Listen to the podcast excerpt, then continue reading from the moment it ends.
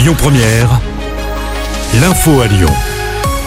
Bonjour à tous. À la une de l'actu, cet accident sur la RN7 en direction de l'Arbrel.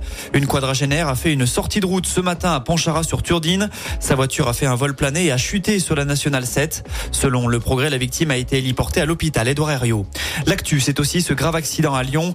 Un jeune homme a été percuté par un TER. Ça s'est passé hier en milieu de matinée sur la voie ferrée qui mène à la gare Saint-Paul.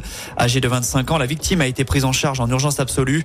Les passagers, eux, ont été évacués. Le trafic a été arrêté pendant plusieurs heures. Pas de train non plus entre la France et l'Italie jusqu'à jeudi. L'annonce a été faite suite à un éboulement du côté de la commune de Saint-André. Au total, 700 mètres cubes de roches se sont détachés. La 43 est également fermée entre les sorties 29 et 30 pour une durée indéterminée.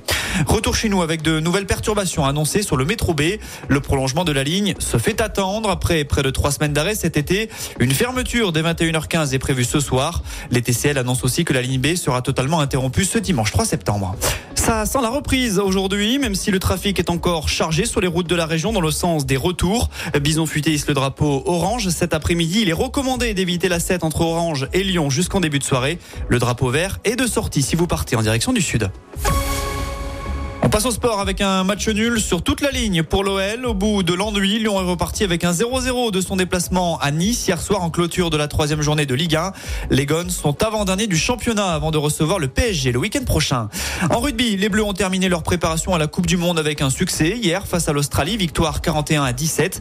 En revanche, en basket, c'est déjà terminé pour les Français au mondial. Battus de deux points par la Lettonie, hier les tricolores ne passeront pas le premier tour. Enfin, en athlétisme, les mondiaux se sont terminés hier soir.